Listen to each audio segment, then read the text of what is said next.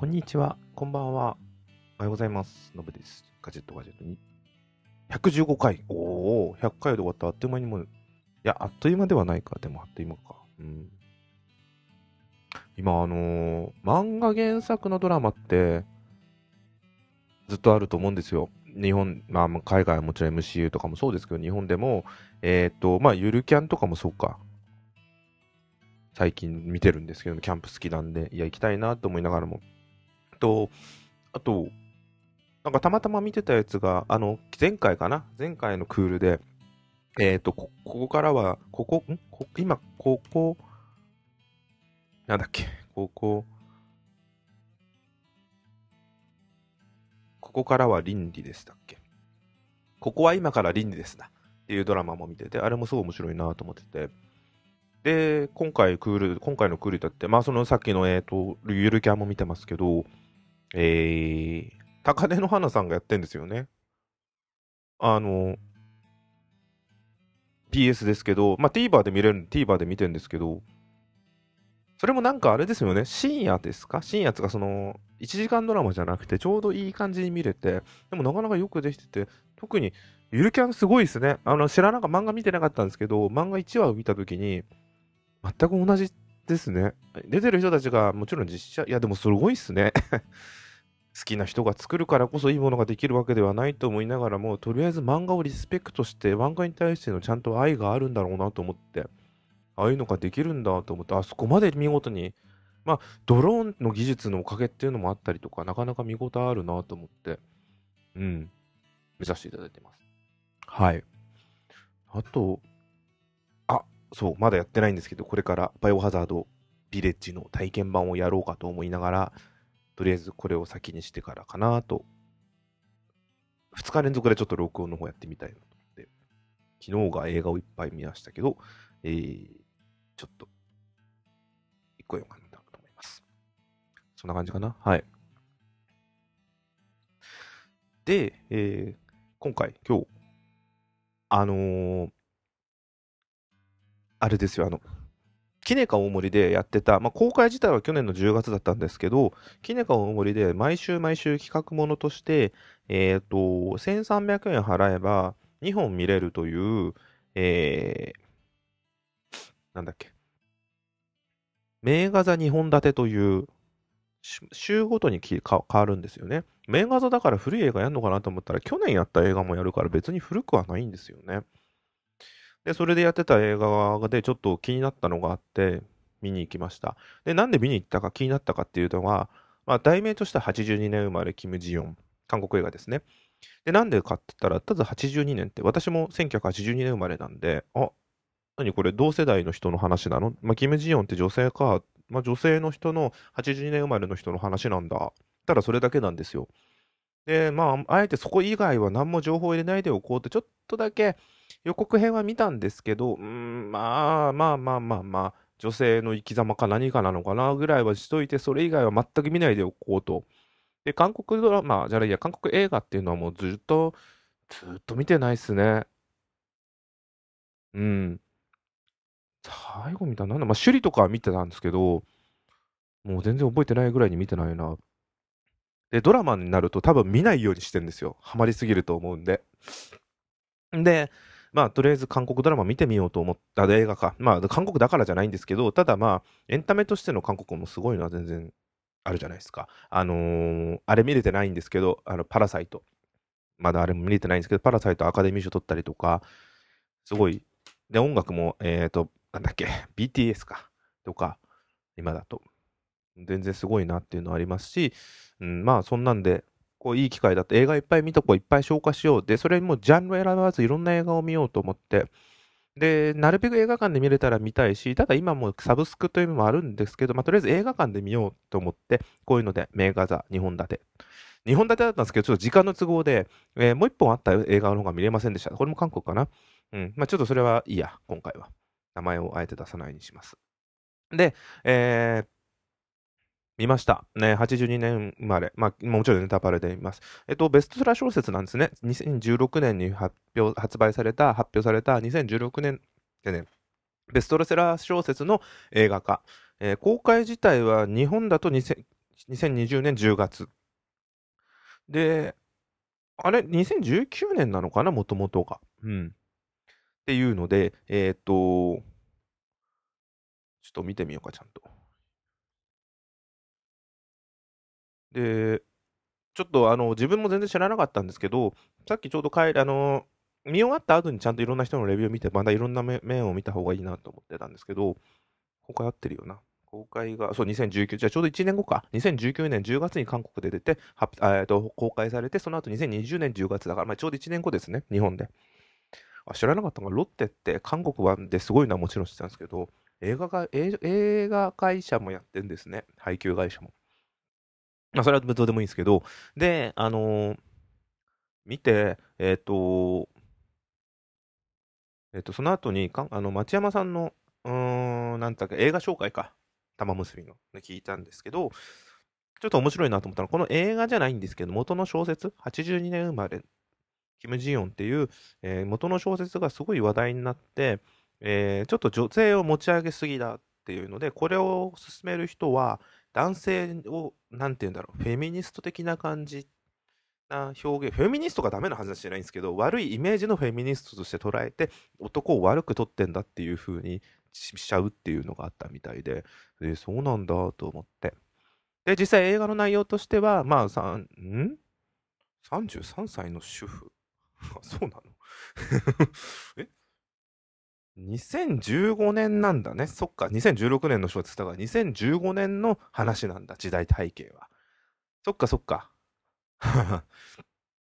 そっか、ちょっとツイッターでは勘違いしてたんですけど、まあまあまあ、でも2015年で発、あの、の時代での33年の女性が、えっ、ー、と、結婚して、専業主婦になって、子育てしてる状況で、えー、もう、わかりやすく言うと女性差別ですよね。女性差別っていうか男女差別っていうかっていうのに対しての、えー、私やりたいこともできない、えー、人生本来その女性だからじゃなくて人としてやりたいことができない女性だからっていうことなんですよでもそれで女性だからじゃないはずなんですけど女性だからできないっていう、えー、差別に対して、えー、どんどんストレスを抱えてて、ちょっと精神的に病んでしまうっていう話なんですよね。で、それに対して旦那さんが、え、ー、と、と、旦那さんというか、まあ、夫婦ですね。夫婦でどう、そこを、えー、親戚含めての、えー、まあ、親戚は別なんですけど一番はその夫婦、まあ、子供はまだ2歳なんで、まあな、ないんですけど、えー、夫婦としてそこをどう乗り越えていくかっていう話ですよね。で、正直な感想としてはもちろん絶対面白いんですけど、あの、まあ、2015年の設定なんで、その時代、だから今が6年前か。6年前の韓国はそうでした。今は違うか分かんないんですけど、結構、女性は家にいて、子と育てをして、男性は外で働くって価値観って、もう日本だけかなって勝手に思ったんですけど、韓国も結構強いんですね。まあ中国もあんのかななんか勝手にそう思ってたんですけど、それが、あ要は韓国もあったかもしれないけど、今はないと思ったんですけど、日本だけこの辺が遅れてるって勝手に思い込んでたんですけど、まあちょっと2016年だからなんですけど、これ町山さんの話聞いたら、あだから、今は違うんですよね。いや、違うってわけじゃないんですけど、まあ根強くあるとは思うんですけど、あのー、ちょっと面白いですね。え、ちょっとこれ、ウィキペディアからの引用なんですけど、2016年10月から2017年5月までの統計によれば、韓国による、ああ、購買層が女性なんだね。うん。あのー、この本のおかげまでは分かんないですけど、一つのきっかけとなって、女性に対し、女性のもっと、まあ、社会進出っていうの、差別っていうのがだいぶ日本、日本じゃ韓国が減ってきて、なんだっけ、ジェンダーなんとかっていう、その、女性だから男性だからじゃなくてもっともっと幅広くの部分も含めた上でのジェンダー部分のランキング世界ランキングで日本っていうのはすごい下なんですが韓国はこういうことによって上に上がってきたみたいな話みたいなんですね。で、まあ日本が逆に下がってるっていう、まあ今回のオリンピックの件もそうですけど、いろいろあるみたいなんですね。で、あのー、だから聞いててすごい、あ、見てて、聞いててですか見ててすごいまあ辛いっすよね。まあ本人が女性だからって視点で見てもそうなんですけど、ただ単に人として見たとしても、あのー何ですか幸せって、あ、そう、それもう思ったのが、その、したいことを、子育てがダメなわけとか決して言ってないんですよ。えー女性、その主人公だって子育てでストレスじゃないんですよ。で、すごいのが、旦旦那さんも、えっと、主人公のキム・ジヨンのお母さんも、お父さんがちょっと、だから男の人がなんですけど、でもそこでも、旦那さんも確かに男の考え方あるんですけど、でも歩み寄りはあるんで、みんないい人が多くて、思った以上に。旦那さんのお母さん側の方がちょっとあったかもしれないですけど、それはしょうがないだろうなって思うぐらいで、基本的にみんないい人なんですよ。明確に、女だからこの野郎みたいな人っていなくて、ちょっと思って、あくまで常識な範囲と、常識？男はこういうもの、女性はこういうものって思いすぎてるせいによって、思いやりはあるけど、うまく動けないっていう人が、あと、周りにいるっていうだけであって、その人たちが別に悪くないっていうのがちょっと見てて、悪くないとか、悪いことをしてる自覚がないっていうのが、まあ、すごいもろ見てて日本もそうだよなーってみんな自覚がなくこうやって傷つけてくんだろうな人をなと思って。であのーまあキム・ジヨンまあジヨンがあのーあそうでもう一個それでそうキム・ジヨンがその、まあ、ちょっと病んであれがちょっと実際よく分かんなかったんですけど憑依っていうのが。あればまあまあそういう病気があるのか本当にあるのかまあねその人あくまで映画の中の設定なのか分からないですけどまあ現実逃避ですよね。別の人になり変わることによってその場のストレスから逃げるのかなっていう、まあ、多重人格じゃないですけどそれに近いものなのかもしれないですけどその辺私も知りませんけどでそういうのがあってあ逃げるんですけどじゃあこの人にとってキム・ジヨンにとっての幸せって何なんだっていうのが非常にわからないですよね。あのまあネタまでとしてのオチを言うと彼女が別に最後働いたわけではないですよね。働きたいっつっても結局シッターが、ベビーシッターが雇えないから働くことができないとか、あとは周りの反対も含めたりとか、まあ反対ないか、どっちかというと、まあ、病気を自覚したからもあるのかな。病気を治すっていうことがまず念頭にあって、それを治すために、ちょっと働くことをやめましょう。やめます。まずそっちに専念します。だから解決はしてないんですよ。病気が治りましたとは言ってないんですよ。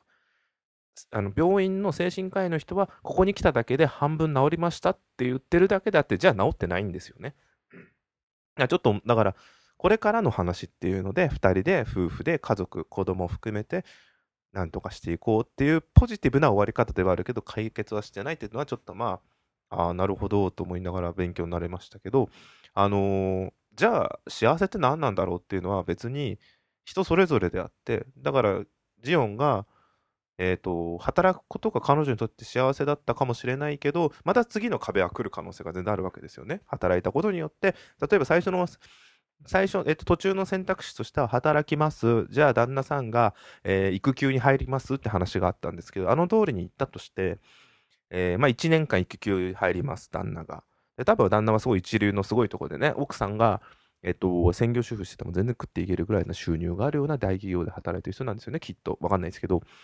で、育休っていう制度があるような大きな会社なんで、ただ育休に入っちゃうと、戻ってきた時にはもう、えー出世、出世の道がないとか、そういう話があったりして、だから、そんな話をしてんのに育休に行くって言ったら、1年間休む、会社を休んで子供や、子供、子育てに専念する。で、奥さんが、収入は減ります。なんかあの、保育園とかシッター分もやって払えないぐらいの収入になる。まあ、旦那の育休分でいくら金が出るかわかんないですけど、蓄えは絶対あるはずだと思いますけど、そこを払ったとしても、じゃあ例えば1年後またシッターが見つかるかとか、あシッターの代わりにお父旦那さんが育育休を取るっていうこと、じゃあシッターが見つかるかとか、あと、うーん、復帰した後にシッター見つかりました。じゃあ1年後会社に復帰しました。多分日本で言うと窓際みたいになるんですよね。可能性があるんですよね。ってことは決してジオンが働くことが未来としての幸せになるわけじゃないんですよね。すごい難しいなと思って。もうちょい子供が大きくなればその選択肢もあるかもしれないですけど、とりあえずその現時点ではその選択肢がないんですよね。あ、ないんですよねは違うんだけど、次の壁が来るわけですよね。そういう可能性が明確に映画の中では提示されてたわけじゃないですか。ああ、なるほどな、酷だなと思いながらも、じゃあなんだろう幸せって、なんだろう自由ってって思うわけですよ。っていうのをちょっと見ながら、そういう現実と、あと、じゃあ女性だからじゃあ家にいるのかっていうのかとか、育休って何のためにあんのとか、すごいなんか考えながら、これってそのまま日本に当てはまるんだろうなと思うんですよね。まあ、オリンピックのあの森さんの発言もそうですけど、それに限らず、結構、うーん、女性に対してのこういうものみたいな考え方って全然今もありますよね。それは逆に男性だからっていうのも一緒ですよね。えっ、ー、と、なんかどっか最近、あれ、アベマで見たのかな？確かにでもアベマもじゃないけど、誰か女優さんが言ったのが、女優と言わないで俳優と書いてくださいって言ったのね。で、どっかのテレビ局はもう俳優っていう統一してるとか、そういうのもあるみたいですし、まあ、あまあ、それはそうか。だから、おうん、いずれ女性って言葉はさすがに性別は残ると思うけど、だからあの、シリが、シリって iPhone のシリが、男、女の、男の声、女の声じゃなくなって、ボイス1、ボイス2かななんかそんな感じで変わったんですよね。要は高い声、低い声ってのは言えるかもしれないですけど、男の声、女の声っていうのはあくまでそういうふうに捉えてるだけであって、本当にそれが女かどうかっていうのは別の話なんですよね。ここってすっごい難しいなと思いながらも、まあ、そこまでハードル上げると、もう追っつかなくなるんで、もちろん、勉強する必要はあるとは思うんですけど、その、そこまでじゃなくても、せめて、その、今日、今回見た映画みたいに、女性だから家にいるとか、ああとあの、兄弟の話も、長男ばっか長男じゃねえや、末っ子か。まあ長男だけど、3人兄弟で上にお姉ちゃん2人、キム・ジヨンの上にお姉ちゃんがいて、その下にキム・ジヨンがいて、その下に名前知ったかの弟がいるで3人兄弟で、でも弟が男だから、末っ子でも長男だから一番可愛がられるっていうのに対しての描写もあって、そこでお母さんがブチギレるっていう。まあ弟は超いいやつですけど、いいやつに、つ兄弟みんな いい感じに育ってるんですよ。だからあれはあれでいいんですけど、なんか、じゃあ、じゃあ、こうすんのが、あれだから、そこで、そういうので、父親がすごい意識、うん、だから親戚もそうだよね。あれ、すごい難しいなと思いながら見てて、へこみました。えぐられました。ああいう部分ぐらいは変えなきゃなと思うんですよね。あのぐらいの。だって女性、女男だからでき、まあ日本でも収入ですよね。収入って女だからってだけで収入が低いっていう。はあ、っていうのが、もろえぐっられながら考えさせられましたって言いながら、えっ、ー、と、あと単純な夫婦の話っていうのは、単純じゃないですけど、夫婦間でのそういう、うん、話っていうのは切なかったです。すごい良かったです。切ないからこそすごい良かったです。うん。まあなんか、ここまでだとは思わないぐらいにいい映画を見させていただきました。ちょっとまとまりは全くないですけど、あくまで自分が見た感想として断片的に見た、ポンポンポンって切れとって物語は別に、あ、物語言ったか。ましたけど、こんな感想です。はい。そんなんですかね。うん。よかったです、でも。本当に。なんだろう。